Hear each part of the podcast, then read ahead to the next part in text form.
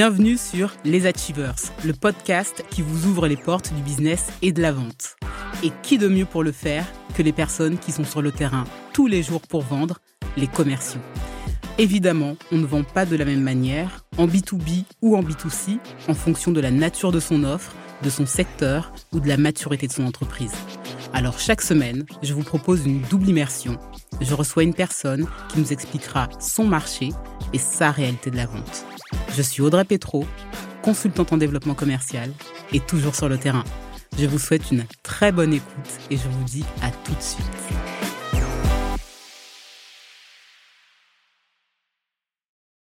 Bonjour Gwenelle. Bonjour Audrey. Comment tu vas? Ça va bien. Très heureuse de commencer cette première expérience podcast avec toi. Oui, c'est vrai, c'est la première pour toi. Ouais. Écoute, je suis ravie. Pour moi, c'était important de te recevoir parce que euh, je ne connais absolument pas le business des euh, régies publicitaires. Ok.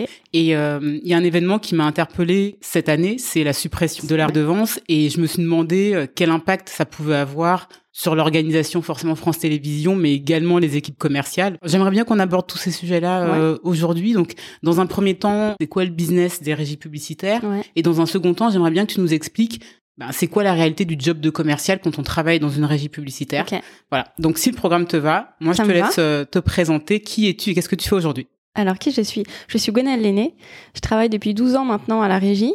J'ai euh, connu euh, pas mal de casquettes et aujourd'hui je suis directrice commerciale des activités publicitaires. Donc euh, la mission de la régie forcément c'est de monétiser les espaces de France Télévisions qui est notre éditeur euh, principal, le groupe France Télévisions. Et donc monétiser les espaces ça veut dire vendre différents types de solutions publicitaires. La publicité classique, donc ça c'est la publicité qu'on voit dans les écrans publicitaires que tout le grand public identifie le plus facilement, le plus évidemment. C'est aussi le sponsoring par exemple, euh, toutes les activations digitales aussi, des opérations spéciales. Les opérations spéciales, c'est euh, des opérations un peu plus particulières qu'on met en place. On produit du contenu pour des marques. Donc on n'est pas qu'un diffuseur de création publicitaire qui aurait été produite ailleurs. On produit aussi parfois de nous-mêmes pour des marques et pour des agences médias euh, du contenu publicitaire. D'accord, très bien. Et comment t'en es arrivé là? J'en suis arrivée là par des hasards de vie, je pense. Une envie de découvrir certains domaines, mais en tout cas, j'ai jamais grandi avec cette certitude que j'avais envie de bosser dans les médias. Pas du tout, voilà. Mais et, et en, en étant ici, je me rends compte que c'est le cas d'assez peu de personnes. En fait, on n'a pas tous fait des écoles de pub ou de com. Alors, c'était quoi Donc moi, ton je suis passée par la fac. D'accord. Euh, j'ai fait un bac général, je suis passée par la fac, j'ai été quatre ans à la fac de Cergy-Pontoise, j'ai fait un LEA, donc appliqué au commerce international. Donc voilà, j'avais juste cette certitude que j'aimais bien les langues, j'avais même envie de bosser à l'international, alors que c'est pas le cas aujourd'hui, tu vois, mais euh, voilà. Euh, et puis j'ai fait juste ma dernière année à Dauphine. Euh, sur une, euh, un master qui s'appelait économie et affaires internationales. Donc là encore, tu vois, c'était très euh, vaste, Mhm. assez généraliste parce que je savais pas exactement ce que j'avais envie de faire. Juste, j'étais très curieuse, j'aimais bien apprendre, j'ai adoré faire des études. Et puis, euh, au moment de, de la fin de ce, de ce Master 2, bah, il fallait trouver euh, un premier stage, euh, voilà. Et en fait, les hasards ont fait que j'ai trouvé un premier stage de fin d'études chez Universal Music Group, dans une structure qui était, euh, dont l'objectif était de reproduire à l'international des cas qui avaient été faits, euh, qui permettaient à des assets musicaux d'être intégrés dans d'autres offres, des offres bancaires, des offres de téléphonie, et qui donnaient aussi un sens. C'était un peu le début de euh, la concurrence entre euh, le CD, le DVD et euh, ce qui était numérique et digital. Donc voilà, donc je suis plus entrée dans le média par euh, la branche de l'entertainment, disons. J'ai été diplômée en 2008, donc la fameuse crise des subprimes. Compliqué de trouver un CDI dans ces dans ces temps-là. Donc après, j'ai fait un autre stage de fin d'études. Euh, et là, chez le groupe Viacom. Viacom, pour le grand public euh, qui le connaissent, c'est les marques euh, MTV, Nickelodeon, Game Ah One, euh, voilà, Paramount par exemple. Et donc, bah, chez eux, chez eux, j'ai vraiment commencé la pub en tant que stagiaire sur des opérations spéciales. Euh, et donc, ça m'a donné euh, le goût de continuer. Et ça a commencé à tracer la route euh, sur ce sujet-là. Voilà. Mais ça fait partie des hasards et voilà, des beaux hasards de la vie. C'est drôle, je vois énormément de similitudes dans nos parcours. T'as Ah fait oui un bac ES Oui. Ah ok, très bien. J'ai fait également euh, LEA. J'ai adoré étudier aussi, donc euh, c'est c'est assez drôle. Est-ce que tu peux nous présenter en quelques mots euh, le groupe France Télévisions et France Télévisions Télévision Publicité Ouais.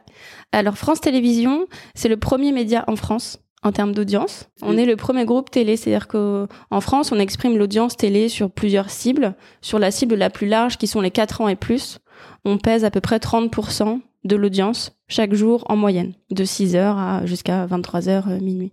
Donc euh, on est le premier groupe euh, audiovisuel français depuis quelque temps déjà et on est le seul groupe audiovisuel français de service public pour la partie télé. On a des cousins évidemment qui, qui est le groupe Radio France par exemple avec lequel on travaille aussi, mais sur la télévision voilà, on a ce statut de leader. Mais on est un leader parfois contesté dans la performance et la puissance publicitaire en tout cas, parce que tu le sais peut-être, mais on est contingenté. On a une offre publicitaire qui n'est pas aussi large que celle de nos concurrents privés. Pour quelle raison? Alors, euh, en 2008, fin 2008, je crois, ou début 2008, euh, Nicolas Sarkozy, qui était notre président de la République à l'époque, a annoncé lors d'un discours qu'il souhaitait arrêter la publicité sur les chaînes de services publics. Donc voilà, on pourrait rentrer dans le débat de savoir pourquoi, etc. Je pense qu'il faudrait y dédier un podcast à part entière. Et donc du jour au lendemain, la régie euh, a, compris que bah, son métier allait euh, s'arrêter. Finalement, pas mal de tractations, tractations pardon, ont eu lieu euh, en cours d'année. Et au final, il a été décidé qu'uniquement après 20 heures, il n'y aurait plus d'écran publicitaire sur les chaînes du groupe France Télévisions. C'est encore vrai aujourd'hui. Hein. Donc, on a perdu du chiffre d'affaires, forcément, parce que l'après 20 heures, c'est ce qu'on appelle le prime. Euh, et le night, ce sont des carrefours d'audience qui sont très importants en télé et qui sont là où forcément une régie publicitaire va driver le maximum de son business, plutôt sur l'après 20 heures euh, que sur l'avant 20 heures. Donc on a une offre particulière parce qu'après 20 heures, on n'a pas de publicité. Il y a aussi un autre élément, c'est que le, la durée de nos écrans publicitaires est limitée à 8 minutes par heure et à 4 minutes par écran alors que les concurrents privés en France ont le droit à 12 minutes par heure et ils n'ont pas de limite par écran. Ils pourraient très bien, si ça leur chantait, avoir un seul écran dans l'heure qui fasse 12 minutes. Ça n'arrive pas parce que c'est pas très propice euh, à garder l'audience, mais c'est quelque chose qui est possible. Donc ils ont plus de, de, de, quantité, si je veux vulgariser, ils ont plus de quantité de puissance télé à vendre que nous. Vous ne pouvez pas, j'imagine, faire la promotion de euh, n'importe quel type d'entreprise. Alors, vous êtes aussi limité euh, de ce point de vue-là? En termes de, de, secteur, on a finalement assez peu de différenciation avec euh, les autres acteurs du marché. Euh, Aujourd'hui, il y a une entité qui s'appelle l'ARPP, qui est l'autorité de régulation de la publicité. Euh, et en fait, nous, pour pouvoir diffuser un spot à l'antenne, mais tout comme les autres régies télé, on doit obtenir un accord favorable de la part de la RPP. Les RPP sont des juristes qui visionnent tous les spots télé et si eux jugent que le spot peut être diffusé, qu'il est légal, qu'on ne ment pas aux consommateurs euh, potentiels, on peut le diffuser. Donc nous on fait pas de différenciation par rapport à ça parce que légalement les écrans publicitaires c'est vraiment de la publicité et donc, on n'a pas d'échange avec notre groupe France Télévisions sur je peux accepter tel ou tel secteur. Il y a quand même quelques secteurs, mais ils sont rares, sur lesquels euh, on, avec lesquels on ne travaille pas, que sont la voyance, par exemple. Il y a des chaînes sur lesquelles, passer 20h, 22h, on voit des spots de ce type. Nous, on se refuse à travailler euh, sur ce domaine-là, par exemple. Mais les cas sont vraiment très rares. De manière générale, en écran classique, si un spot est validé euh, par la RPP, il peut être diffusé sur toutes les chaînes télé de France. Il y a une, quand même une, une euh, un autre sujet, c'est que là, ce que je te dis dans les écrans classiques, légalement, c'est de la publicité. On fait aussi beaucoup, nous, de chiffres d'affaires et on a beaucoup de nos activités portées sur ce qu'on appelle le parrainage. Le parrainage, c'est par exemple lorsque tu as, juste avant ton film du dimanche soir sur France 2, euh, un annonceur X qui te présente ton film du dimanche soir. Tu vois, ce type de, de format-là, qui est un peu plus court. Ça, c'est encore autorisé après 20 heures. Donc, ça se diffuse toute la journée sur nos antennes. Et justement, c'est encore euh, possible après 20 heures parce que légalement, ça, c'est pas de la publicité, c'est du programme. Et donc, pour ces types de parrainage, on appelle ça des billboards, ces petits formats. Pour ces types de formats, on a besoin de la validation de France Télévisions la chaîne et la direction artistique de chaque chaîne nous valide. Donc, en théorie, oui, une chaîne peut nous dire non, je ne veux pas travailler avec cet annonceur ou ce secteur sur telle émission. Ça arrive hein, dans l'année et c'est normal. C'est le jeu de notre collaboration aussi avec eux. Et parfois, ils vont juger, surtout sur certains programmes très premium. Euh, on reviendra peut-être sur les contenus euh, diffusés par France Télévisions, mais euh, certains programmes, ils vont pouvoir juger que l'adéquation et le transfert de valeur entre la marque partenaire et le programme ne colle pas et se dire non, on n'est pas à l'aise avec ce format-là, donc proposez-nous plutôt une autre marque. Tu peux nous rappeler les chaînes qui appartiennent au groupe France Télévisions? Oui, bien sûr. France 2, France 3, France 4, France 5 et Culture Box Euh, Culture Box est une chaîne qui est née pendant le premier confinement, tu te souviens, voilà, qui avait fait beaucoup de bruit. Euh, dans le sens positif du terme, puisque l'idée était de soutenir les artistes tout le secteur de la Mm, mm, culture euh, qui a énormément souffert pendant des mois, et c'est encore vrai encore, ils s'en sont pas totalement remis.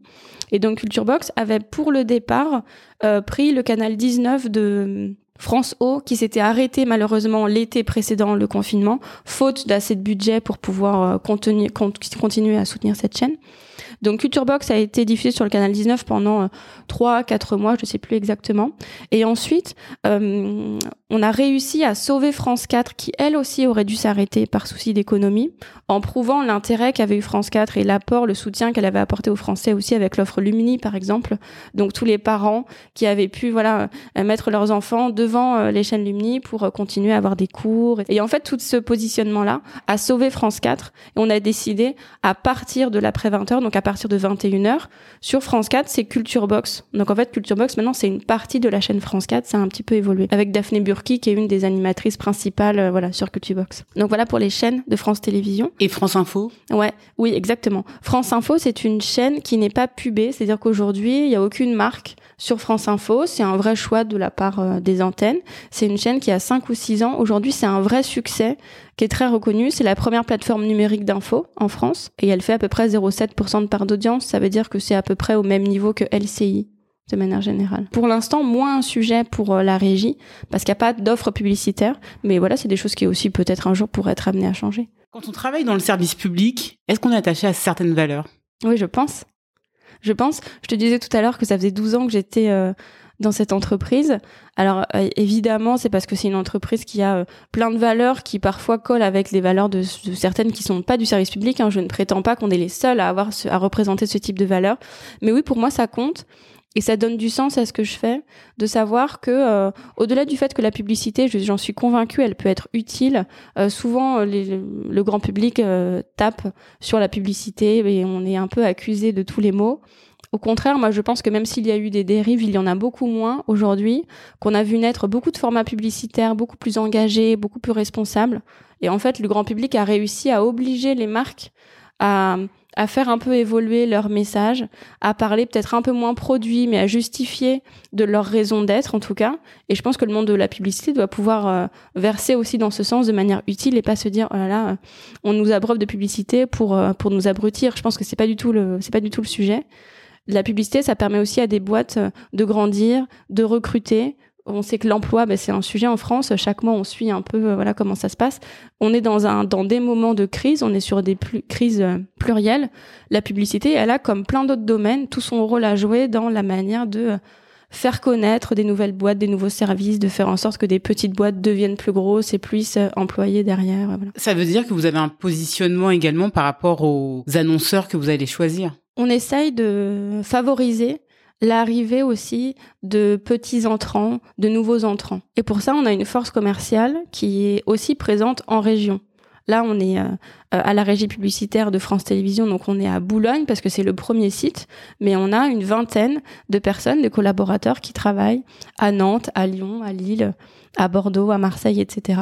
Et qui, eux, rencontrent plutôt des annonceurs qui sont euh, bah, parfois des PME, qui peuvent avoir un, un business et un budget national, donc elles peuvent accéder aussi à France 2, France 3 et toute l'offre et toute la gamme de produits de France Télévisions. Mais ils ont, on a aussi beaucoup de solutions qui sont locales. Au même titre que la PQR va ré- euh, participer aussi de, de, de, de cet effort et de, de faire en sorte que des boîtes locales euh, progressent. Mais voilà, on peut, on sait répondre un peu à toutes les problématiques et tous les profils de clients. C'est une fausse idée aujourd'hui, mais c'est une idée que partagent certains annonceurs qui ne connaissent pas encore la télé, euh, de se dire que la télé C'est trop c'est cher. pas pour eux, c'est Mm. trop cher. Voilà. En fait, il y a énormément de solutions. Aujourd'hui, tous les tickets d'entrée permettent d'activer quelque chose en télé. Ok, Euh, intéressant. Je me suis rendue sur le site de France Télévisions Pub Ouais. et j'ai vu que vos tarifs étaient publics. Oui. C'est des tarifs qui sont fixes. Oui, c'est des tarifs qui sont publiés en brut. Après, il y a des négociations qui s'appliquent. On a ce qu'on appelle les CGV, donc comme beaucoup de boîtes, les conditions générales de vente, euh, qui font qu'en fonction du volume annuel, du nombre de chaînes qui sont jouées aussi. Tout à l'heure, tu m'interrogeais sur les chaînes du groupe France Télévisions. En fait, tu as, peut-être vu sur notre site aussi que nous sommes la régie euh, de France Télévisions, mais nous sommes aussi la régie de nombreux, euh, de nombreuses autres chaînes et de sites et d'offres publicitaires parce que ça vient enrichir l'ensemble des solutions publicitaires qu'on peut proposer à nos clients. Et donc, euh, euh, le fait de jouer aussi euh, d'autres chaînes qui sont des chaînes payantes, je pense au groupe Warner Bros. Discovery, NBC. Universal, The Walt Disney Company France aussi, bah forcément, tout ça, c'est des choses qui entrent dans la négo et qui font qu'on va être à même de proposer un taux A pour un client, un taux B pour un autre client selon les, les conditions, les périodes d'activation aussi. Il y a des périodes qui sont un peu plus creuses. Bon, en théorie, en fait, on est rempli quand même très souvent dans l'année.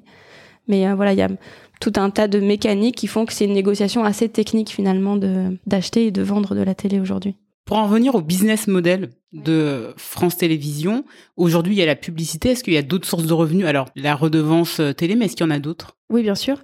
Euh, aujourd'hui, la redevance télé, qui est là pendant deux ans, la redevance, donc elle s'est arrêtée, ça a été entériné. Un débat parlementaire est en train de se jouer pour juger de savoir comment on va derrière attribuer un budget à France Télévisions. Ce qu'il est acté, c'est que là, pendant quasiment deux ans, c'est une portion de la TVA qui est prise pour la reverser au budget. Donc, on a été assuré d'avoir des niveaux qui soient euh, ISO par rapport à la redevance des années précédentes, mais on ne sait pas ce qui va se passer euh, ensuite à partir de 2024. Donc, aujourd'hui, 85 à 90% du budget de France Télévisions Group c'est la redevance, ce sont les contribuables qui la, qui la donnent. On parle de quel montant? On parle de 3 milliards d'euros à peu près, euh, sachant que France Télévisions capte à peu près les deux tiers de la redevance au global. La redevance, elle, finalement, elle sert peu que le, pas que euh, l'audiovisuel euh, télé public, elle est aussi derrière destinée à Radio France, par exemple, notre cousin dont je parlais tout à l'heure. Et nous, la régie publicitaire, on apporte à peu près 10%, un peu plus de 10% des, des revenus du groupe. Donc tout à l'heure, tu me posais aussi la question sur les valeurs. Euh, c'est aussi clé de se rendre compte que là où dans l'ensemble des autres euh, entreprises privées, donc tous nos concurrents directs, les contenus sont au service de la publicité, chez nous c'est l'inverse. La publicité, elle est au service des contenus.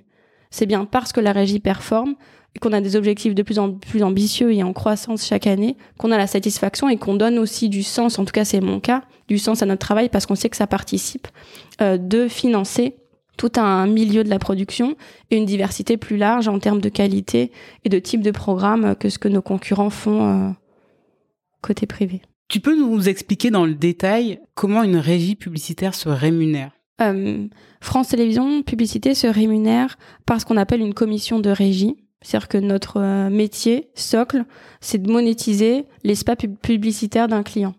Donc un client qui peut être un client éditeur télé, digital pour certaines régies de la presse ou de la radio. C'est pas notre cas, mais ça pourrait très bien l'être.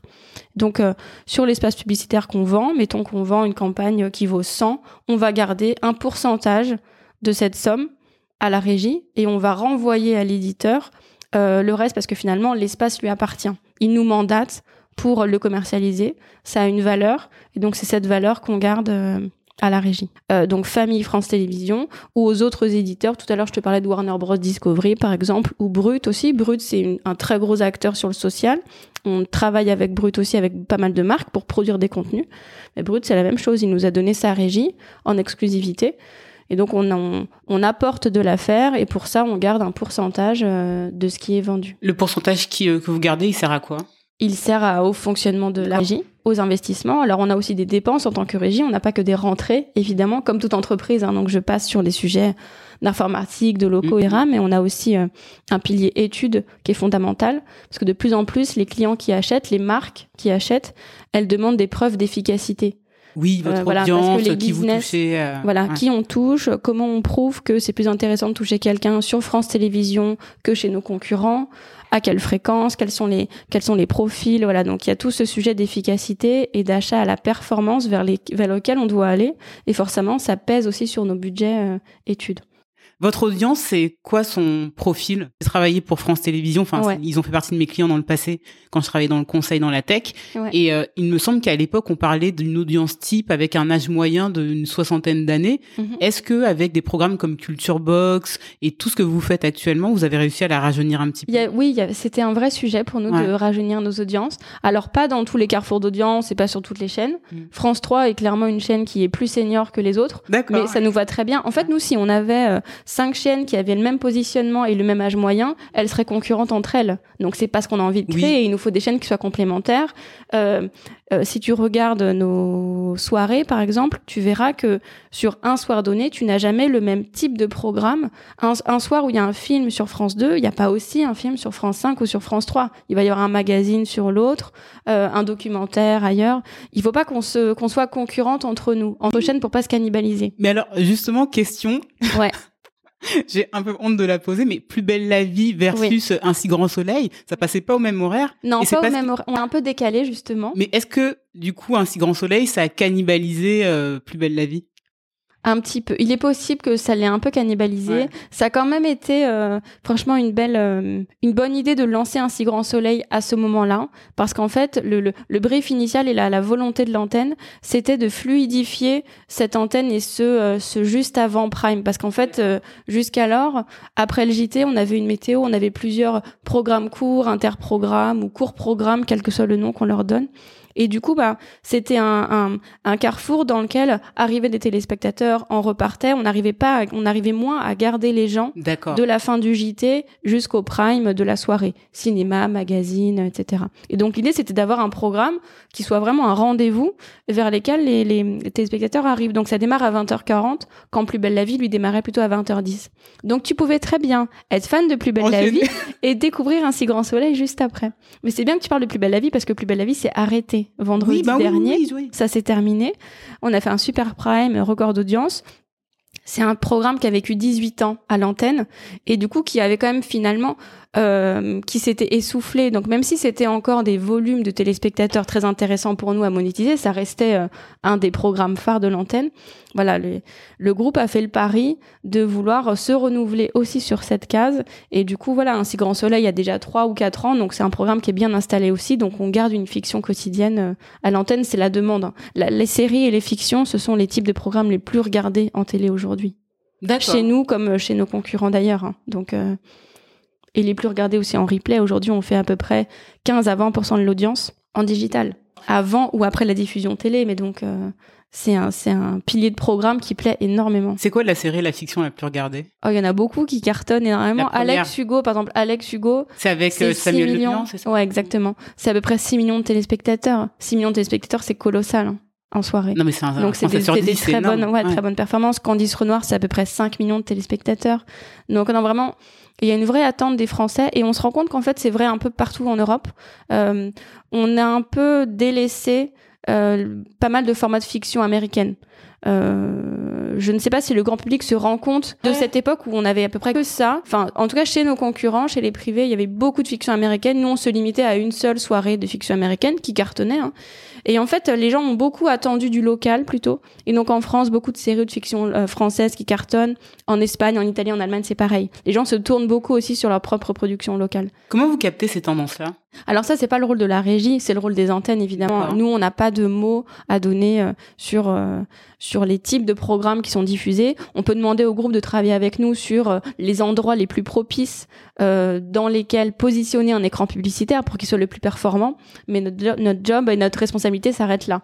Donc après, il y a une cellule d'achat de programmes qui veille, qui fait des études, qui travaille, et puis parfois qui lance des paris aussi. Hein, c'est pas une science exacte. Parfois, on croit euh, dur comme fer à un programme, et ben finalement, il n'est pas aussi performant qu'on aurait pensé. Ou alors parfois, on a des belles surprises et des cartouches comme Capitaine Marlowe, qui en, est, qui en est à sa xème saison, 7 ou 8e, je pense, et qui fait euh, 7, 8 millions de téléspectateurs. Enfin, c'est un raz-de-marée. Et, euh, et on n'aurait peut-être pas parié sur un raz-de-marée de cette ampleur au démarrage. Donc euh, voilà. C'est aussi du feeling et du sentiment. Finalement, les téléspectateurs, ils répondent pas systématiquement comme on aimerait qu'ils répondent, et encore heureux, j'ai envie de dire. Qu'est-ce qui vous différencie aujourd'hui des autres régies? La- en premier lieu, la singularité de notre offre et la qualité de ce qu'on propose. Aujourd'hui, on en a beaucoup d'investissements qui sont euh, dirigés vers la production.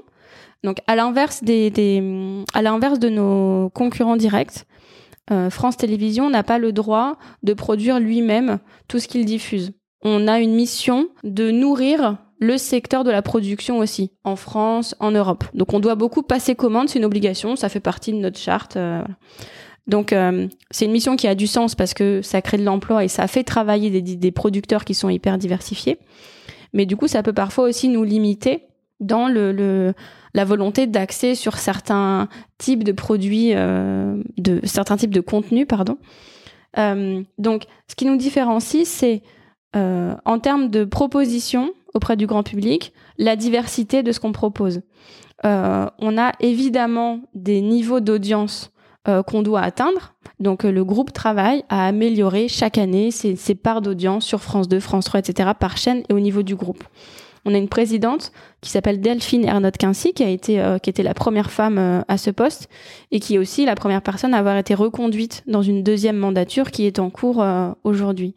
Et elle, elle, elle, elle axe aussi beaucoup sa stratégie sur le développement de l'application de la plateforme numérique pardon France Télévisions. France.tv aujourd'hui touche déjà beaucoup de Français et l'ambition c'est de doubler l'audience de cette plateforme. Donc Peut-être que c'est une singularité de se dire que nous, on a même pour ambition demain de toucher encore plus de personnes par France.tv plutôt que uniquement par nos chaînes euh, linéaires. Et donc on a, même si on a cette volonté, cette nécessité de faire de l'audience, évidemment, parce que si un groupe public ne fait pas d'audience, ça veut peut-être aussi dire qu'il n'a, il ne répond pas aux attentes des Français. Donc c'est aussi comme ça qu'on juge de la pertinence euh, de, des programmes qu'on propose. Mais en tout cas, on a à cœur de diffuser euh, euh, des choses même sur des carrefours d'audience, euh, de grandes soirées, qui ne soient pas forcément les plus gros vecteurs d'audience. Parce qu'on n'est pas en mission pour qu'à tout prix, chaque programme fasse de l'audience. Sinon, on a une offre qui est moins diverse que, ce que celle qu'on propose aujourd'hui. Tu vois, il y a quelques semaines, le 8 novembre, on a diffusé un grand prime qui s'appelait Aux arbres citoyens. C'était le, la volonté de sensibiliser les Français, de faire un appel aux dons pour sauver euh, les forêts. Tout ce qui s'est passé cet été a traumatisé euh, quand même pas mal euh, le pays et c'est normal. Et donc, c'est un pari de le faire. et on sait typiquement que si on diffusait une de nos fictions les plus puissantes sur cette soirée-là, on ferait plus d'audience. Mais en fait, on peut pas s'arrêter à ça. Il faut aussi qu'on qu'on intéresse tous les Français, tous les strates de la population et qu'on ait notre rôle aussi à jouer dans la démocratie. Parce qu'une démocratie en bonne santé, c'est forcément aussi euh, des contre-pouvoirs, un service public audiovisuel euh, français en bonne santé. Donc on a un vrai rôle à jouer euh, là-dedans et on a aussi un vrai rôle à jouer à, à éduquer des citoyens euh, éclairés, en tout cas le plus éclairé possible. Et c'est pour ça notamment, alors peut-être que j'ai fait une digression, mais c'est pour ça notamment qu'on travaille beaucoup aussi à faire comprendre aux Français et à aider à décrypter les fake news. Ça c'est un vrai sujet qui, qui, qui qui parfois pourrit un peu euh, euh, le rôle de certains médias qui ont trop versé euh, là-dedans. Donc c'est aussi notre rôle et notre place d'éduquer les Français, de montrer à voir pour que chacun puisse se faire sa propre opinion plutôt que des fake news ou des haters remportent le lot. C'est quoi aujourd'hui les gros défis des régies publicitaires? Les grands défis des régies publicitaires, c'est de continuer à, à, comprendre comment toucher les téléspectateurs, les internautes. Aujourd'hui, il y a des points de contact en publicité qui existent, hein, qui ont jamais été aussi euh, nombreux qu'aujourd'hui, parce que les gens n'ont jamais autant consommé d'écrans, de vidéos. Aujourd'hui, en France, on est à 5 heures de vidéos par jour, mais c'est 5 heures de vidéos qui concernent la télévision, euh, qui concernent aussi des contenus télé qu'on pourrait regarder sur les trois autres écrans, un smartphone, un ordinateur, une tablette, mais c'est aussi toute la consommation qu'on fait des plateformes. Toute la SVOD est arrivée à débouler très fort sur le marché avec euh, euh, forcément une appétence de la, part des consommateurs et des, téléspectateurs. Donc en fait, ça grignote une partie du gâteau publicitaire euh, qu'on avait jusqu'à présent. Donc c'est un challenge pour toutes les régies traditionnelles, disons, sur le marché, qu'elles soient télé ou digitales. Et, ce qui nous préoccupe beaucoup aussi, c'est de réussir à faire comprendre euh, la valeur de nos espaces. Parce qu'aujourd'hui, on a en face de nous des agences médias et des annonceurs qui achètent. C'est eux qui ont les budgets qui ont des budgets qui sont de plus en plus contraints et qui vont exiger de plus en plus de nous. Ils vont exiger des garanties de performance, de puissance en fait de leur campagne. Euh, et à côté de ça, ils vont aussi être séduits par les offres euh, de Meta. Donc Meta, c'est l'offre Facebook par exemple, euh, de Netflix qui vient d'arriver en publicité depuis le 1er novembre sur Netflix. Commencent les premières plateformes, commencent les premières campagnes publicitaires. Et en fait, ça c'est euh, ça fait partie de l'équation qu'on doit résoudre. Et cette équation, elle est pas simple parce qu'en fait, on se rend compte que la durée d'écoute individuelle en télé, elle baisse depuis quelques années euh, en France, sauf en 2021 où avec tous ces confinements, on a connu des audiences qu'on n'avait jamais connues avant. Mais globalement, structurellement, chez France Télévisions et chez TF1 et les autres chaînes, on a des durées d'écoute euh, qui baissent. Donc comment on fait pour mieux monétiser nos audiences et faire entendre la valeur de ces expositions à des contenus euh, versus euh, euh, d'autres contenus vidéo qui seraient par exemple sur YouTube ou sur TikTok ou d'autres plateformes sur lesquelles on n'a pas toujours le même niveau de contenu et d'attention au message publicitaire qui est porté. Ou alors on est noyé dans des tunnels. Et je te le disais tout à l'heure, nous on a moins d'espace publicitaire que les autres parce que on veut aussi que l'émergence elle soit plus forte et que ça ait du sens. Et donc parfois voilà, il y a un mélange de toutes ces solutions publicitaires parce qu'en fait elles sont pléthoriques. Et nous, ce qu'on doit réussir à faire, c'est faire entendre qu'on n'est pas à mettre dans le même lot que tout un tas d'autres solutions publicitaires et que la télé, même si elle baisse en durée d'écoute, elle reste un repère fort dans le foyer. Elle est fédératrice sur certains événements porteurs. Juste avant qu'on commence, on se parlait euh, des JO. Donc voilà, il y a des temps forts sur lesquels nous, on a besoin de rebondir pour euh, garder le cap. J'aimerais qu'on, si ça te va, qu'on aborde le sujet de la vente et euh, ce qui se passe au, sein de l'équipe commerciale d'une régie publicitaire. Concrètement, comment se passe une vente? Ouais, alors il y a plein de types de ventes, mais je vais essayer de schématiser. On est une grande équipe commerciale dans laquelle il y a plusieurs équipes parce qu'on a besoin de plusieurs profils de commerciaux. Ok, peut-être que tu veux m'expliquer la structure de l'organisation commerciale? Ouais, je peux t'expliquer ça. Euh, donc euh, l'entreprise, elle est dirigée côté commerce par Nathalie Dinis, qui est DGA en, en charge du commerce. Euh, moi, je suis directrice commerciale sur l'ensemble des leviers. Et j'ai aussi un, homonyme qui est un homologue, pardon, qui est directeur commercial sur le digital. À nous deux, on gère l'ensemble des types et des profils d'équipes commerciales qui sont à la régie. En face de nous, on a des clients qui parfois achètent en direct, ça arrive. C'est-à-dire que les annonceurs contactent directement une régie pour acheter de l'espace et négocient directement avec nous. Et parfois, elles passent par une agence média le rôle est de négocier avec nous mm. et dont le rôle en amont est aussi de conseiller le client sur le type euh, de médias sur lequel il faut aller, comment il faut le faire. Voilà, c'est on est sur un marché qui est plurimédia. Elles ont un impact très fort. C'est pour ça que nous on doit aussi les voir. C'est aussi nos clients. Hein. Les agences médias, elles sont aussi nos clientes. Et dans les agences médias, il y a des cellules de conseil auprès du client et il y a des cellules d'achat vers la régie. Donc un peu l'amont et l'aval, si on veut se faire un peu la timeline de la prise de décision et de la vente. Donc, ça veut dire qu'à la régie, on a des équipes qui voient directement les clients pour ceux qui achètent en direct. Donc, c'est l'équipe de ce qu'on appelle le dev, le développement. Et on a d'autres équipes de trading qui, elles, vont négocier avec les agences médias. Et leur mission, c'est à la fois de voir les experts qui achètent, que ce soit de la télé ou du digital, et aussi de voir le conseil pour évangéliser, pour parler de la régie, pour faire comprendre le positionnement et pourquoi est-ce qu'il faut nous défendre dans un plan, dans une strate euh, média. Et avoir un discours qui est homogène. Exactement. Il faut absolument qu'ils nous connaissent pour qu'ils nous recommandent. Et notre travail, c'est aussi, et on le fait depuis cinq ans, c'est aussi d'aller voir euh, directement les annonceurs, les gros annonceurs, même s'ils ont une agence média. L'idée n'étant pas d'aller court-circuiter l'agence média et de leur vendre en direct, c'est pas le sujet. Cette équipe de commerciaux, elle n'est pas une équipe de euh, euh, ce sont des commerciaux de conviction, ce sont pas des commerciaux de négociation. Ils doivent titiller, susciter l'intérêt et parfois il arrive que le, client nous dise bah oui, ça je veux l'acheter et après on régularise avec l'agence évidemment. Mais tu vois, ce, cette euh, ce marché des agences est absolument clé dans la manière dont nous on va réussir à faire du business. Donc l'équipe commerciale un directeur commercial sur le digital et euh, toi sur euh, les chaînes euh, télévision, si j'ai bien compris. Ensuite, on a deux types de commerciaux. Oui. Donc des commerciaux qui traitent en direct avec les annonceurs et des commerciaux qui traitent avec les agences médias. Avec des agences médias ou avec des annonceurs aussi pour les annonceurs qui eux n'ont pas d'agence média. Et après aussi, on a quelques cellules expertes de commerciaux qui sont spécialisées sur certains types de produits. Tout à l'heure, je faisais la différence entre les écrans classiques qui est de la publicité légalement, et le parrainage, par exemple, avec ces petits formats de billboard. Et les opérations spéciales. Je te disais, parfois on produit aussi du contenu, on crée des événements pour des clients, on va euh, travailler avec des animateurs pour le compte de marque. Ça, c'est ce qu'on appelle les opérations spéciales. C'est très vaste. ben, on a une, une grande équipe qu'on appelle sponsoring, OPS et Lab. Et en fait, eux, ils travaillent avec d'autres types d'interlocuteurs aussi, souvent en agence média. Et euh, ils ont peut-être une appétence encore plus forte pour euh, la défense des programmes, des contenus, euh, parce qu'on va vraiment euh, au cœur de cela. On parle de combien de personnes? On parle d'une petite centaine de personnes, je pense. Et alors du coup, est-ce que tu peux m'expliquer comment se passe une vente de A à Z, du brief au closing Alors euh, le brief parfois il il vient du client, c'est-à-dire que nous on entre en connaissance avec ce brief au moment où il est déjà préparé, imaginé par par le client. Le client peut choisir de nous briefer directement s'il n'a pas d'agence ou même s'il a une agence.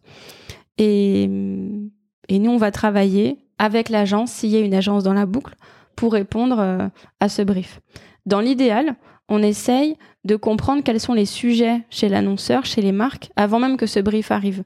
Nous, notre travail, c'est vraiment d'être en proximité la plus étroite possible, tant avec les agences médias qu'avec les annonceurs. Donc, euh, imaginons un client qui nous qui nous explique euh, l'année dernière, l'année dernière, voilà, qu'il va lancer un produit, il s'y prépare. Donc nous derrière, une fois qu'on a cette info côté annonceur, on se rapproche de l'agence pour leur dire voilà, on est au courant qu'il se passe ça. Euh, où est-ce que vous en êtes vous de votre réflexion sur ce lancement de produit? Quels sont les médias que vous allez activer? Parce que pour certains lancements, un annonceur et une agence peuvent très bien aussi se dire qu'ils ne passent pas par la télé au début, ils passent par d'autres médias. Donc le, le challenge, c'est comment nous, on reste en alerte et au courant de ce qui se passe sur ces sujets à venir. On gère pas que du quotidien, parfois on travaille sur des projets pour euh, l'année future, disons. Donc on essaye de, mettre notre grain de sel positivement, donc cette réflexion euh, agence aussi, de leur dire voilà nous ce qui peut coller en face, voilà les produits publicitaires qu'on a qui existent sur l'étagère. On est aussi à même de monter euh, un workshop ensemble pour brainstormer et voir quelles peuvent être les idées pour mettre en place euh, l'activation. Et puis ensuite, lorsque le, le deal est fait, si on a trouvé un accord et que la vente se fait, le client peut accéder à nos plannings, par exemple, si c'est un écran publicitaire classique, enfin des écrans, on a une timeline sur l'ouverture de nos plannings. Aujourd'hui, un client ne peut pas encore investir dans des écrans euh, de juin, par exemple, pendant Roland Garros. On ouvre à peu près tous les deux mois nos plannings pour ouvrir au fur et à mesure. Donc là, on a ouvert il y a une dizaine de jours les plannings pour janvier-février de l'année de l'année prochaine. En parrainage, sur les formats billboard, c'est pas le cas. Quelqu'un peut aujourd'hui acheter déjà fermement euh, une émission ou des, du contenu qui sera diffusé à la rentrée prochaine en septembre. Alors pourquoi cette deadline de deux mois? En fait, on fait partie du SNPTV. Le SNPTV, c'est le syndicat national de la publicité télé avec la grande majorité de nos confrères. Et du coup, on s'est entendu sur des dates d'ouverture de planning pour que tout le monde ouvre en même temps. Et en fait, ça aurait pas de sens. Enfin, ça ne ferait que faire pour défaire euh, d'ouvrir trop tôt les plannings.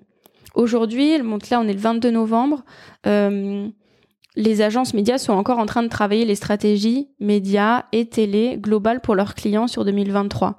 Elles ne savent que rarement, précisément, quelle sera la création publicitaire, de quel format, sur quel produit, euh, jusque la fin d'année. Donc en fait, elles feraient peut-être des ouvertures de planning de précaution, mais il faudrait tout refaire derrière parce qu'on leur demanderait trop de visibilité pointue.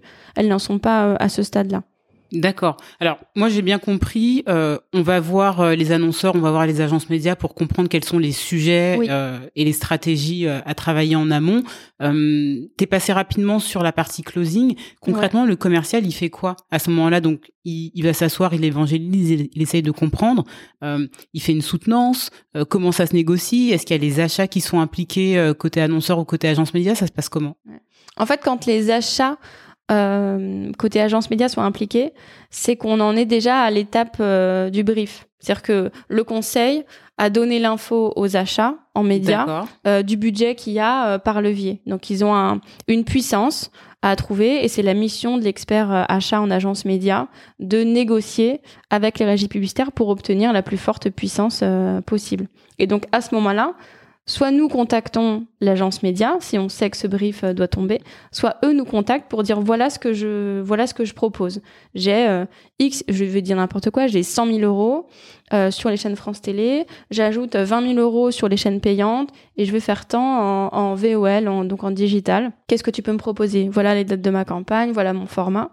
Et donc là, nous, on a toute une réflexion et une technique de négo parce que finalement les leviers sont assez assez variés euh, et donc, il y a un, un, jeu qui se fait, un travail entre les équipes trading et l'agence média pour réussir à se mettre d'accord sur des conditions d'achat pour cette vague. Cette vague ou alors euh, ce deal euh, à l'année. Ils savent qu'ils ont par exemple 100 000 euros, 500 000 euros net. Et nous, notre travail, c'est de leur dire quel est le budget brut dont ils vont disposer pour équivaloir à ce net. Tout à l'heure, tu disais, vous, vous publiez vos, vos tarifs. Voilà. Ce qu'on publie, c'est du format base 30 secondes, comme tous nos confrères de manière générale. D'accord. Et c'est des formats bruts.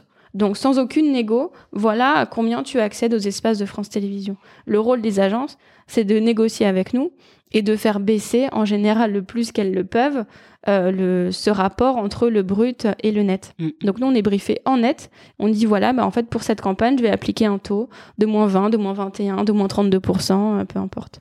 Il y a aussi un sujet de mode d'achat sur lesquels les agences en général ont un avis précis, elles savent pour tel client quelle est la façon dont elles veulent acheter. Je m'explique. Euh, Aujourd'hui sur le marché, on a à peu près 50% de l'inventaire publicitaire qu'on commercialise dans nos écrans classiques qui est acheté en garantie. En garantie, ça veut dire en garantie de performance. La performance en télé, elle est mesurée par ce qu'on appelle les GRP. GRP, ça veut dire Gross Rating Point. Et donc en fait, les GRP, c'est euh, à quel point je réussis à toucher ma cible média. D'accord. Donc c'est euh, la couverture de la cible en pourcentage. par exemple, avec cette campagne, je touche 25% de ma cible, multiplié par la répétition moyenne. En moyenne, un téléspectateur, il va avoir vu ma mon spot deux fois, trois fois, quatre fois. Et donc le nombre de GRP, c'est couverture fois répétition égale un nombre de GRP. Et donc, il y a des clients qui veulent être garantis dans leur nombre de GRP, dans leur coût GRP. D'accord. Et donc à eux, on dit d'accord, si tu veux être garanti, je te garantis à tel niveau de coût GRP. En revanche, c'est la régie qui a la main sur la programmation de la campagne. C'est la régie qui choisit comment elle diffuse euh, les spots. Pour assurer la performance, fais-nous confiance. Euh, fais confiance ça. à la régie. Si tu veux être garanti, voilà, okay. tu peux pas me demander de d'être garanti sur le coût GRP et d'acheter toi-même ce que tu veux. Je vais pas te faire un chèque en blanc, mmh, tu vois. Mmh, mmh, et donc ça, c'est à peu près la moitié des achats aujourd'hui sur le marché. En tout cas, dans notre régie. Pour les autres régies, je ne sais pas. Euh... Et les autres clients se disent non, moi je veux acheter moi-même. Donc ils, ils échangent avec l'équipe planning de la régie pour dire quels sont les écrans qu'ils souhaitent acheter. Et là, eux, ils ont un taux. Leur condition d'achat, c'est un taux de passage entre le brut et le net. Et ils vont acheter écran par écran les écrans qu'ils souhaitent acheter à la carte en fait. C'est un peu la différence entre euh, le menu ou à la carte ou le lot. C'est quoi qui performe le plus? Il n'y a pas de, il y a pas de règle. En fait, euh, ça dépend ce que tu cherches. Tous les annonceurs et toutes les agences médias ne font pas des campagnes télé avec le même objectif en tête. C'est quoi les objectifs principaux? La notoriété? Beaucoup. Oui, bah la télé c'est le média de masse par excellence. Mm. Donc en général, voilà, même si tous les annonceurs déclarent des cibles médias plus fines, 25-49 ans, femmes responsables des achats moins de 50 ans, par exemple, c'est peut-être les cibles les plus euh, classiques. Mm. Euh, en réalité, on touche tout le monde en faisant de la télé. Donc il y a des gens qui ont besoin de faire évoluer euh, leur niveau de notoriété, par exemple, mais il y en a aussi d'autres qui ont un, qui regardent l'impact business directement pendant la campagne et après la campagne, c'est le ROI. Donc dans notre écosystème, il y a aussi plusieurs acteurs qui existent maintenant dont le, la mission est de d'attribuer un revenu, une visite par exemple sur le site internet de la marque par chaîne. Donc ces acteurs-là, ils sont de plus en plus nombreux. Il y en a trois ou quatre qui sont bien identifiés sur le marché. C'est quel type de structure? C'est des agences de pub, des agences de conseil? Non, c'est plus de la, c'est plus une techno qui se cache derrière. Et par un algorithme, ils vont étudier la baseline d'un site hors campagne télé et ils vont voir, ils ont, on leur envoie les plans de diffusion et ils arrivent à savoir que si un, un- il y a un pic de connexion sur le site internet, pour X% il est attribué au spot de 13h12 sur TF1, à celui de France 2 à 14h19, etc. Donc il y en a qui sont très perf, on les appelle perf comme performance et performance business, et ceux qui, qui restent sur des KPI euh, pure média. GRP, coût GRP, euh, voilà. Mais donc, dans les leviers de croissance, il y a beaucoup, il y a beaucoup de nouveaux acteurs publicitaires, nouveaux annonceurs en publicité qui arrivent euh, et qui qui ont été des startups, qui maintenant sont bien plus costauds, qui sont souvent des pure players. Et eux, les pure players, en général, ils vont chercher des garanties de coûts à la visite sur Internet, euh, de coûts euh, euh, à l'abonnement, de, de, de connexion sur l'application, etc. Donc, notre job, c'est aussi de se déployer sur ces nouveaux modes d'achat. On peut pas être aveugle à ça et se dire non, non, nous, on va continuer à ne dealer que du coût GRP ou que du taux. Mhm. Au contraire, on se sert de ce levier-là. On a toute une gamme maintenant aussi de produits publicitaires à la performance business, parce que la finalité, c'est quand même ça. Si toi demain t'es annonceur et tu viens en télé ou en digital, quel que soit le média, c'est parce que tu veux faire progresser ton business. Mm. Et aujourd'hui, nous on sait prendre des risques et garantir des performances business euh, à certains clients pour aller faire de la conquête. On n'a pas intérêt, on n'a pas d'intérêt à le faire pour quelqu'un qui est déjà partenaire de longue date France Télévisions. En revanche, pour aller chercher des nouvelles marques, on le fait. Vous réfléchissez à prendre des commissions sur euh, bah, les deals qui sont euh, réalisés suite à des campagnes de publicité euh Alors, quand on a la performance, Mm. effectivement, il y a un des trois produits à la performance qui est le rendement ou le business partner. Et le principe de business partner, c'est que le client rémunère la régie en fonction des performances euh, business de la campagne. Et donc, il est entendu qu'on a un objectif à faire en termes de coût à la visite, par exemple. Donc, on appelle ça le CPV. Mm. Et euh, si on est meilleur en CPV qu'attendu, et ben du coup, on est rétribué en fonction. Donc, effectivement, on a tout intérêt à ce que la campagne performe parce que nous, on va aussi mieux gagner notre vie si c'est le cas. Pour en revenir à la vente, le cycle de vente, il est de combien de temps en moyenne? Alors c'est compliqué, il y a pas de moyenne, il y a assez peu de moyenne parce qu'en fait euh, euh, des clients directs peuvent t'appeler pour euh, leur dire bah, j'ai un budget qui vient de se débloquer, il faudrait me trouver de l'espace là pour dans trois semaines. Alors le tout de suite en télé c'est compliqué. Euh, Parce qu'il y a validation en plus. il y a euh, des niveaux de montage, oui. En fait, on, à partir trois jours avant la diffusion, on peut rien faire, sauf cas de force majeure. Il y a une catastrophe quelque part. Il est déjà arrivé qu'on aille, on demande à la régie finale, mais qui elle est chez France Télévisions, de démonter des spots. Euh, mais il y a un autre sujet qui est le remplissage. Nous, on est rempli à l'année à 98,5%. En tout cas, c'est le cas en 2022. Donc en fait, quelqu'un qui arrive vraiment en bout de course, bah, possiblement, il n'a pas forcément les écrans qu'il aurait souhaité. Donc Mhm. euh, on a des plateformes aujourd'hui qui existent, ça c'est une vraie tendance sur le marché, chez nous comme ailleurs, d'automatiser les achats. Et donc aujourd'hui, à J-8, tous les acheteurs sur le marché peuvent voir sur la plateforme AdSpace quels sont les écrans qui sont encore disponibles. Ils viennent les acheter tout seuls, c'est le même prix pour tout le monde, donc il n'y a pas de négo ad hoc, comme on l'a dit tout à l'heure pour les ventes euh, quand elles sont un peu plus en amont. Nous, c'est une manière de, de s'assurer que ce qui est un vendu à 8 jours soit le mieux monétisé possible.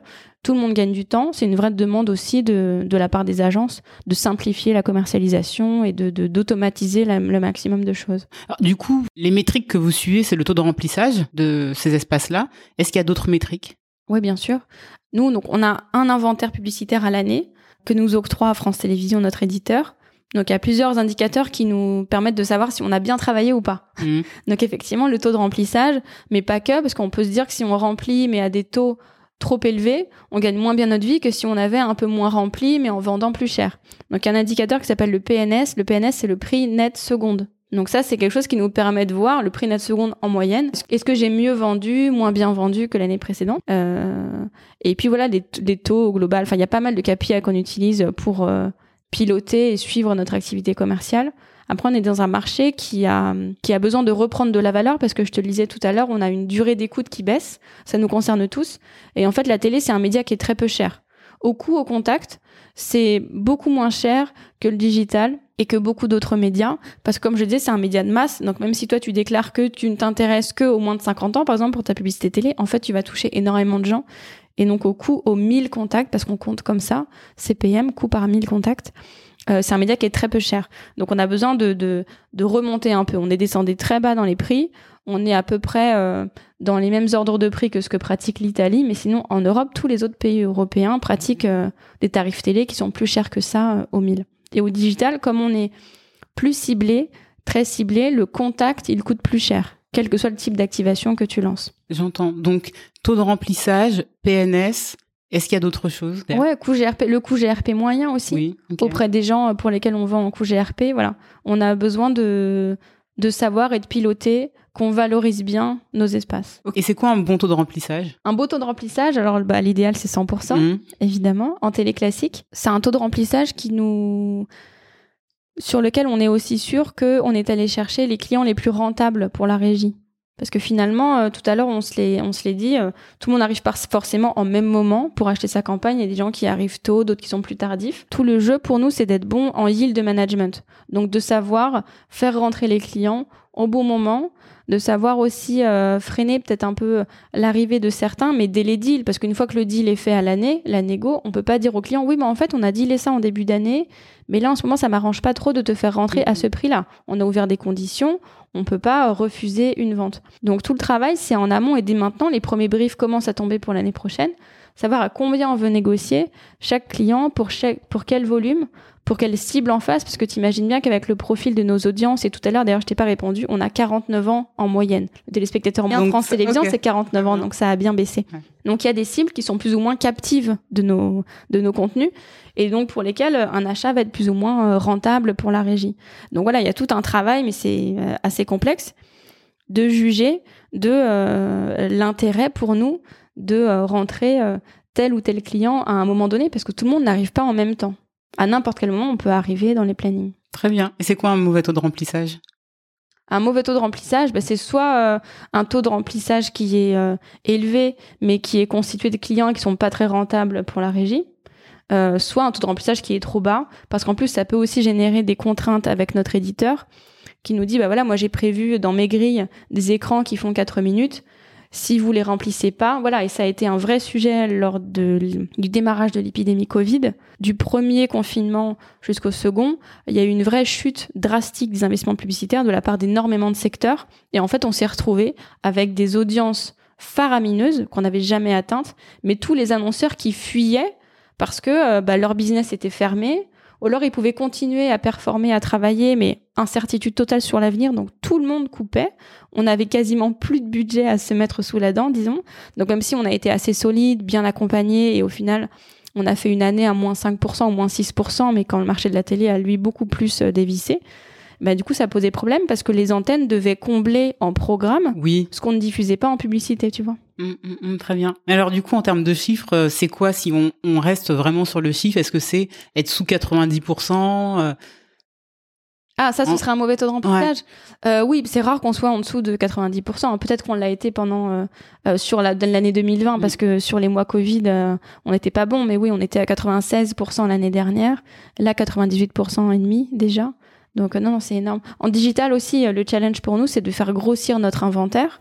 Parce que si j'ai pas assez d'inventaire euh, à monétiser, bah forcément j'ai du mal à atteindre mes objectifs euh, de rentrée. C'est vrai en télé comme en digital. Euh, on a parlé d'évangélisation, de négociation, ensuite d'ouverture des différents plannings. Ouais. Le commercial, peu importe le client qu'il va adresser, quelles sont les compétences qu'il doit mobiliser?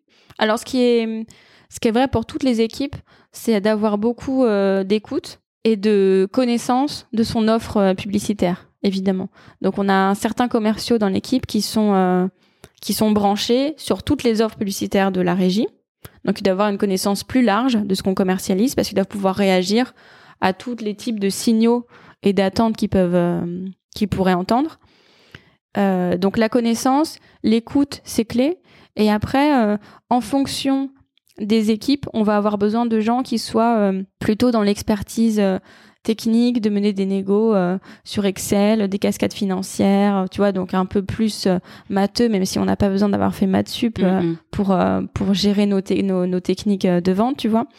Et pour d'autres, voilà, encore plus dans l'accompagnement, la, la, compréhension d'une problématique client. Par exemple, pour toute l'équipe sponsor opération spéciale, c'est réussir à connecter, à avoir des idées, à réussir à oser être créatif lorsque j'ai un client qui m'explique que euh, il aimerait travailler avec euh, une personnalité ou il aimerait qu'on lui produise du contenu, tu vois, faut réussir à les aiguiller, à faire parler et à comprendre euh, le besoin du client.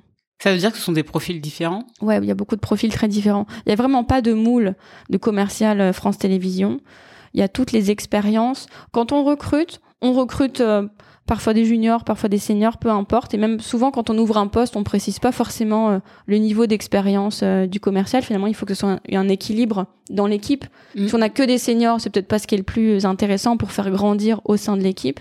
Si on a que des juniors, bah, ça peut peut-être être euh, limitant aussi ou demander trop de temps aux managers en formation. Mais en tout cas, vraiment, il n'y a pas de il n'y a pas de moule parce que les clients en face, ils sont aussi très divers. Donc, ce qui est intéressant, c'est d'avoir dans nos équipes des gens qui ont envie d'apprendre, de découvrir, d'être proche des clients et euh, et de réagir, c'est ce qui est le plus c'est ce qui est le plus important. Mais après, euh, il n'y a pas un parcours d'études euh, qui soit le même.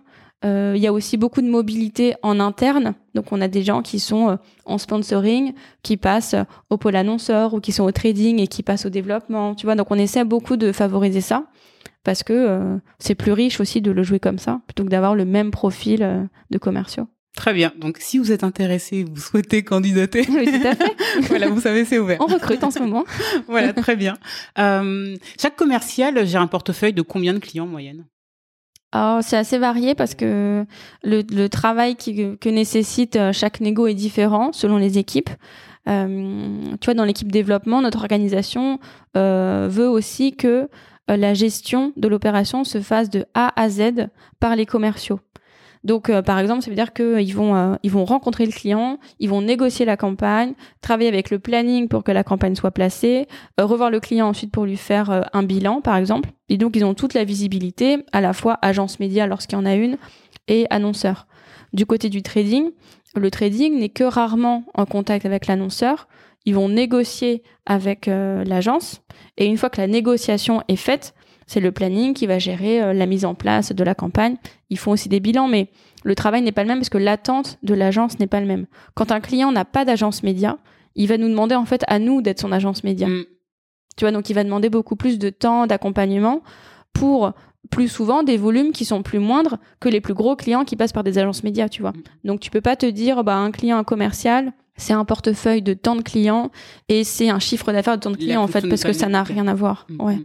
Et en moyenne, euh, alors sur l'équipe développement, l'équipe trading, l'équipe opération spéciale, on est sur euh, quel On peut gérer entre une, à peu près entre 50 et 80 clients par exemple. Ok, c'est énorme. Et le taux de rétention de vos clients? Alors, je ne, tu me poses une colle. Je ne le connais pas au global de la régie. Chaque année, on perd quelques clients et on en, gagne euh, d'autres. Après, on a un des plus gros portefeuilles clients du marché. Aussi parce que, comme je te le disais tout à l'heure, on a une, euh, une BU qui est en région. Donc on a cet ADN local aussi avec François Région qui fait que depuis toujours, on a aussi beaucoup de petits nouveaux entrants qui n'arrivent que par le local, qui n'ont pas forcément les budgets d'être sur euh, du natio. Mais en fait, justement, dans les BU qui développent le plus, c'est là qu'on a les, plus forts niveaux de, churn. C'est logique dans ce business parce que les petits clients qui arrivent, euh, ou les moyens clients, ils n'ont pas forcément des, budgets pour revenir euh, chaque année. Donc c'est des, des, portefeuilles qui sont moins stables sur lesquels il faut voilà aller à la conquête à chaque fois. Donc on a des profils de commerciaux plus en conquête et en dev euh, rendez-vous plus des chasseurs et d'autres un peu plus gestionnaires techniques, tu vois, pour répondre à ce cas-là. Et sur les portefeuilles région et, et développement, on doit renouveler quasiment 50% des annonceurs chaque année. Le quotidien des commerciaux, il est fait de quoi? Est-ce que vous avez des réunions euh, commerciales euh, hebdomadaires? Est-ce que vous découpez les échanges en fonction de la typologie des commerciaux, mm. opérations spéciales, trading, euh, développement? Le quotidien, c'est quoi? Ouais, alors bah, comme comme dans beaucoup de boîtes commerciales, on commence la semaine par une traditionnelle réunion commerciale avec le lundi à 8h Non, le lundi à 11h ou 10h30. Le temps de se réveiller. On est sympa, on est sympa. Euh, donc une plénière commerciale quasiment tous les lundis pour un peu débriefer de l'état du chiffre d'affaires, des priorités commerciales, des temps forts. On, aime aussi faire intervenir euh, d'autres équipes de la boîte, le marketing sur certains sujets. Euh, et puis après, forcément, sur la semaine, chaque manager d'équipe commerciale a son temps fort avec son équipe, là aussi pour euh, motiver les troupes, refaire un point sur l'état du chiffre, des priorités, histoire d'être sûr que tout le monde avance dans le même sens. Et après, en termes d'interaction avec les clients, on les voit euh, soit en rendez-vous, on va chez eux ou alors on les voit en visio. Avec les visios qui sont beaucoup développés, on a aussi gagné énormément de temps dans les transports, les déplacements. Donc c'est encore resté une pratique euh, très courante de les voir euh, en visio. Et on les rencontre aussi beaucoup en petit déjeuner, en déjeuner, parce que c'est aussi des moments où tu ajoutes de l'informel à la relation, tu crées du lien, et c'est tout aussi riche, voire parfois même plus riche que des rendez-vous de présentation, voilà on est, on s'est beaucoup remis en question dans la manière dont on abordait et on voyait nos clients euh, pendant le Covid, parce qu'en fait pendant le Covid, je te le disais, les annonceurs ont plutôt fui et ont récupéré leur budget média parce qu'il y avait des nécessités de coupe euh, de partout. Et en fait, bah du coup, on les appelait pour savoir comment ils allaient, mais on n'était pas là pour, les, pour leur vendre de choses. On savait que c'était pas le sujet du moment. On a aussi, du coup, beaucoup euh, réduit la voilure sur le, nombre de produits qu'on voulait leur présenter. Tu vois, on a préféré privilégier des petits moments de 30 minutes, 45 minutes pour être adaptable, pour essayer d'être agile. Et ça, on l'a gardé de cette expérience euh, Covid, tu vois, de proximité client. C'est plus évident de voir un client, quelle que soit la manière dont tu interagis avec lui pendant 30 minutes tous les, tous les mois ou tous les deux mois, euh, je parle d'un client annonceur, évidemment. Quand on négocie avec les agences médias, c'est des contacts quotidiens avec mm, eux. Mm. Mais euh, plutôt que d'avoir un, un, gros rendez-vous euh, d'une heure et demie où on va balayer plein de sujets, c'est trop, le client est un peu perdu. Voilà, donc on s'est beaucoup challengé sur cette manière de d'essayer de rester en contact avec eux, de marquer leurs esprits, voilà, mm, et de pas vouloir tout proposer euh, d'un seul coup. C'est travailler, enfin, c'est faire du, de l'account management et ne plus être dans une logique de je te vois pour te vendre quelque chose. Exactement. Être là dans, les bons comme dans les mauvais moments. Et aussi, on a d'autres moments d'interaction qui sont hyper forts avec les clients. C'est l'équipe RP, donc les relations publiques, qui s'en occupe.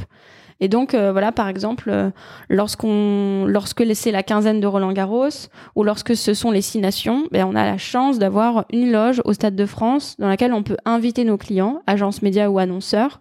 Et du coup, voilà, on passe un moment ensemble, on sort un peu du day-to-day et du business, mais ça, ça permet aussi de faire en sorte que ces clients-là, ils deviennent des partenaires parce qu'on connaît, on se connaît aussi dans ces moments-là. Des expositions culturelles aussi parfois, des avant-premières cinéma, voilà. Donc, c'est énormément de relationnel, énormément d'humains. Ouais.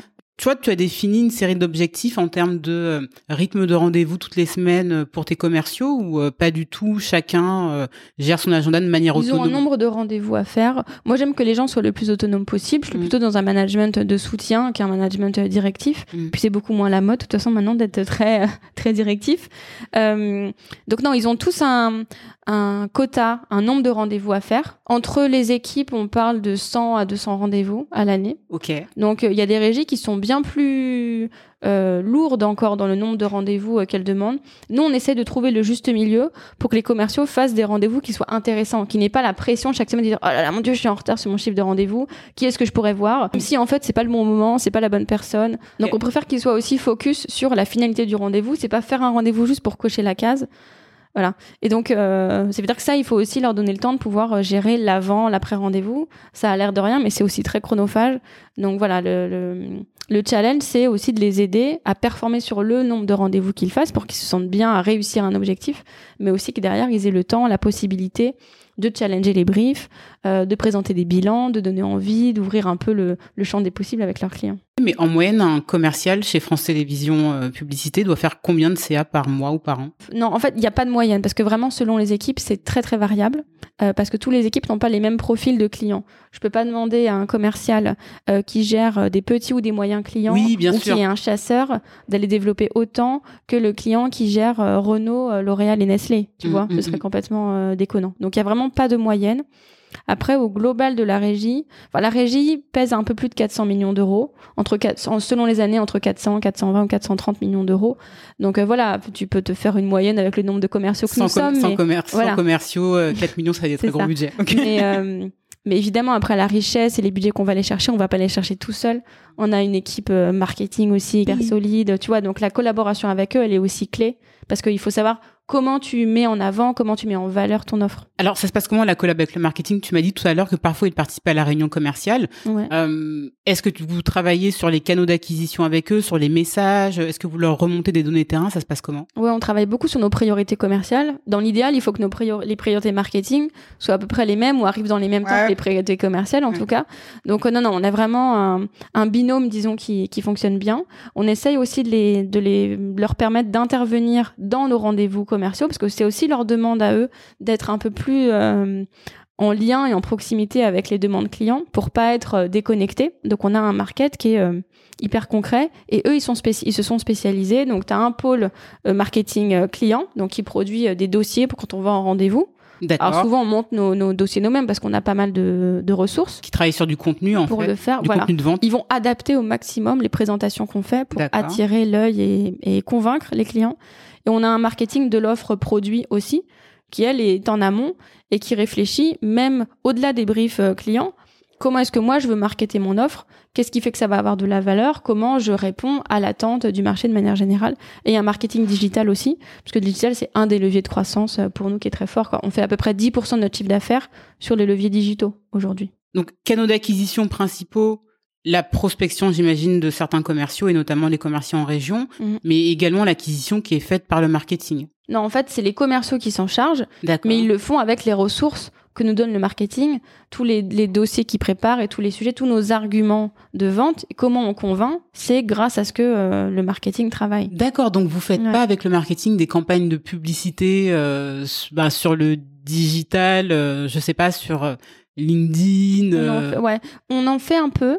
On n'est pas encore complètement déployé sur ces sujets-là, pour te dire toute la vérité, hein, mm. je suis transparente.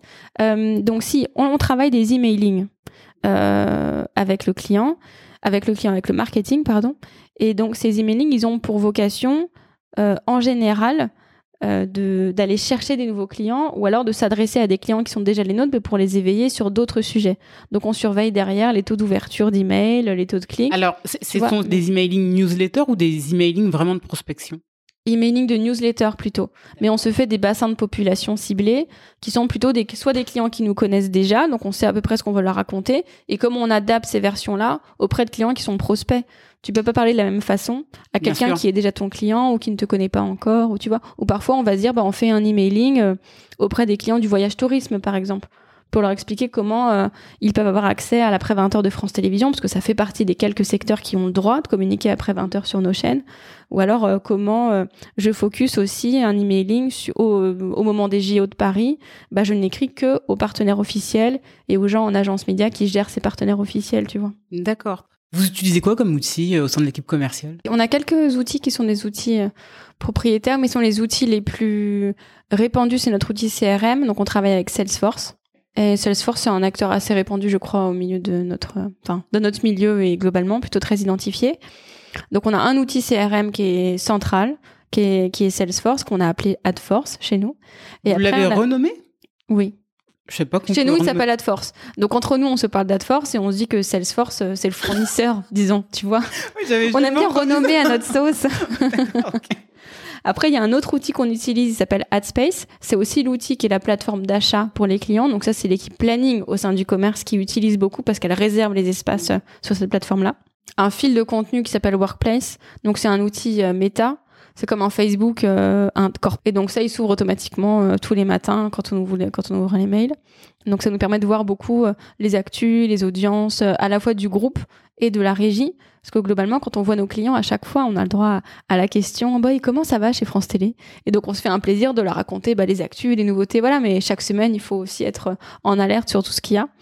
On a un outil de chat aussi dans le CRM. Donc quand on fait un compte rendu, comme il y a plusieurs commerciaux qui travaillent sur le même compte, parce que le même compte il va être géré par quelqu'un au trading pour la négo agence, par quelqu'un au pôle annonceur pour voir euh, le client final, par quelqu'un au sponsor au lab, parce qu'un client, euh, l'idée quand c'est quand il arrive à la régie qu'il fasse, euh, qu'il travaille sur l'ensemble de nos piliers, qu'il soit pas mono euh, monotype d'achat. Donc en fait, un client n'appartient à personne, il y a des équipes de compte qui travaillent dessus. Et donc au sein de, du CRM, l'idée c'est qu'il puisse aussi s'envoyer des pistes, se briefer et faire réagir. Vous utilisez Google euh, Workspace ou euh, pas du tout? Travaille avec Outlook.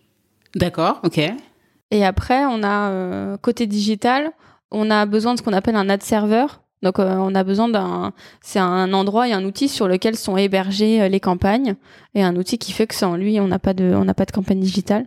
Donc, on travaille avec un acteur qui s'appelle Freewheel et c'est Freewheel qui adserve l'ensemble des campagnes vidéo digitales. Ok, très clair pour la stack technique. Est-ce que tu peux me parler un petit peu tiens, du système de REM des commerciaux? Des commerciaux, ouais. On Sujet hautement important hein, chez les commerciaux. Bien sûr. Alors, je pense dans toutes les boîtes, mais pour les commerciaux aussi, évidemment. C'est pas un sujet tabou en plus. Euh, alors, les commerciaux, ils sont évidemment rémunérés par du fixe et du variable à la régie. Donc, c'est-à-dire qu'ils ont une partie fixe qu'ils reçoivent euh, chaque mois euh, sur leur fiche de paye et tous les trois mois, tous les trimestres, ils ont aussi une partie variable. En général, on est sur une fourchette d'à peu près 80-20. Donc 80% de fixe, 20% de variable. 20% de variable, finalement, c'est pas énorme par rapport à certains de, de ce que nos concurrents euh, pratiquent. Je sais que dans certains, chez certains autres, voilà, ils sont plus euh, pushy, donc les commerciaux sont plus en risque s'ils ne touchent pas leurs variables, tu vois, plutôt ça peut aller jusqu'à 60-40. Nous, on a 80-20.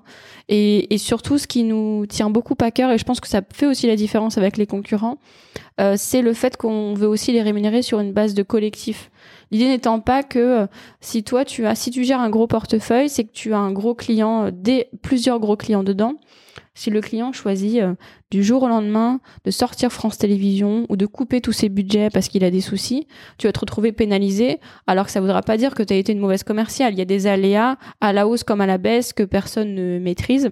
Donc, euh, dans la rémunération variable, en fait, on est constitué de plusieurs pans et notamment un pan est collectif. Donc un pan est individuel, c'est ton portefeuille propre, mais on tient aussi beaucoup à ce que euh, le commercial il soit aussi rémunéré collectif, ça, ça rentre aussi dans une logique euh, de faire en sorte que tout le monde travaille avec un, en bonne intelligence, avec le bon état d'esprit, et se faire en sorte que finalement on arrive à tous se féliciter des succès euh, du copain qui est à côté, parce qu'au final on sait qu'on a aussi intérêt, voilà, tous les euros qui rentrent dans l'entreprise intéressent tous les commerciaux aussi pour cette raison. On est à un tiers en collectif, un tiers sur l'équipe, la BU, et un tiers sur l'individuel. On essaye au maximum d'être euh, d'être bienveillant. Enfin, je sais pas, c'est des choses qui semblent euh, évidentes aujourd'hui, tu vois, mais euh, voilà, on change pas des objectifs en cours d'année, par exemple. Il y a des boîtes dans lesquelles ça existe, dans lesquelles le business va bien. Bon, bah, on va, on va remettre une petite saucée d'objectifs. Voilà. Donc, c'est pas des choses qu'on fait. Mhm. Euh, quand les, quand les commerciaux déplafonnent, on est très heureux pour eux qui déplafonnent. D'accord. On a été soutenu par notre direction générale aussi, année 2020, Covid.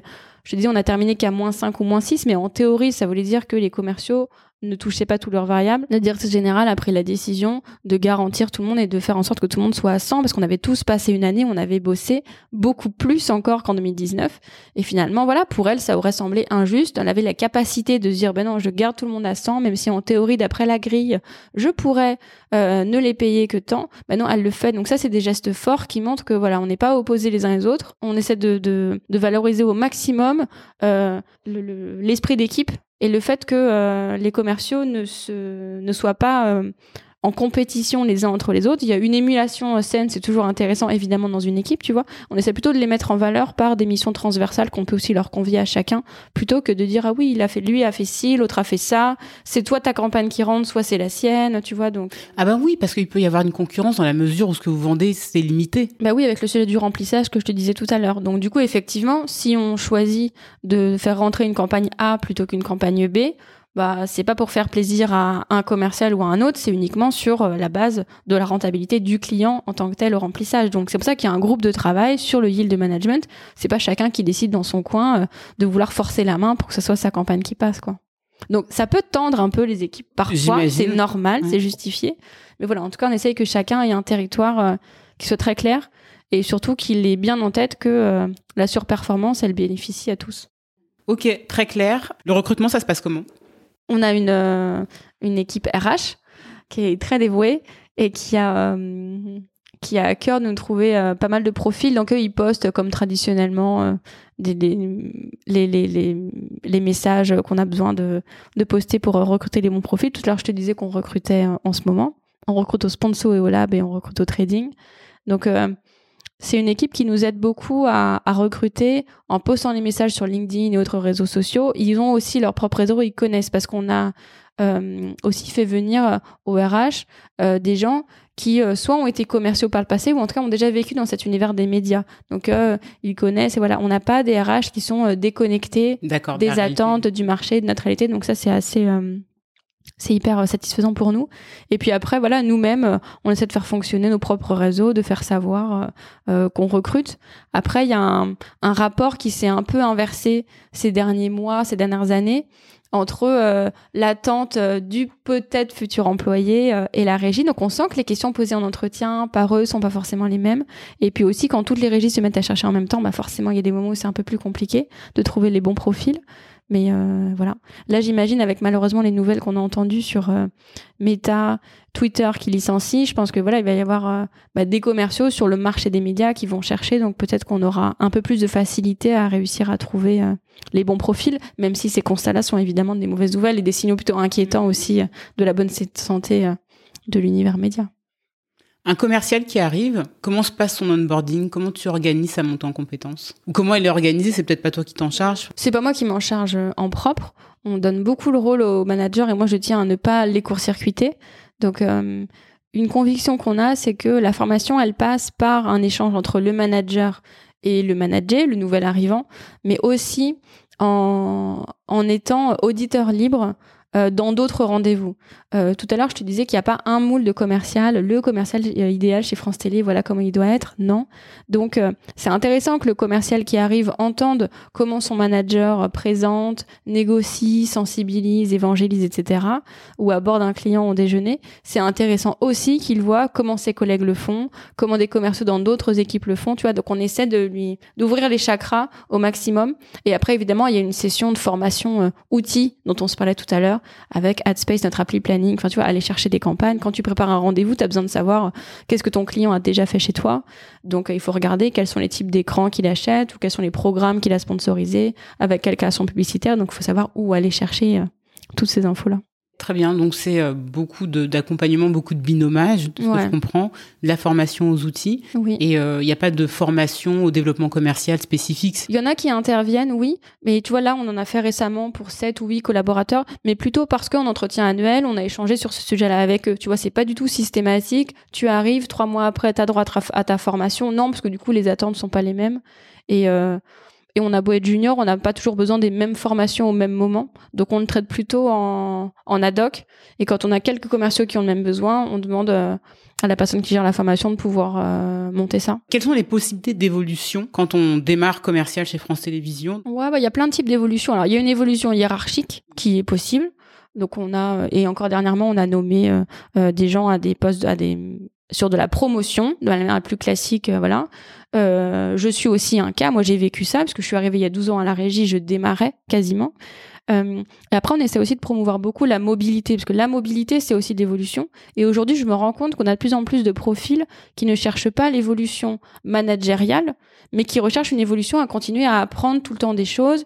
Euh, ils sont télé, à passer en digital, ou alors ils travaillent au planning, ils arrivent au commerce aussi. Donc ça, c'est très valorisant pour nous aussi de se rendre compte qu'on arrive à faire vivre des profils en les gardant à la régie, parce qu'on va réussir à leur proposer d'autres choses. Donc quand on cherche, quand on a un poste qui est ouvert, on regarde toujours si en interne on a des gens qui se détachent et qui se proposent euh, d'arriver pour euh, prendre ces postes et pas forcément aller chercher euh, du sang neuf ailleurs. Il y a des mobilités qui peuvent exister aussi, mais elles sont plus rares, sincèrement, vers le groupe. Mais ça arrive vers France Télévisions.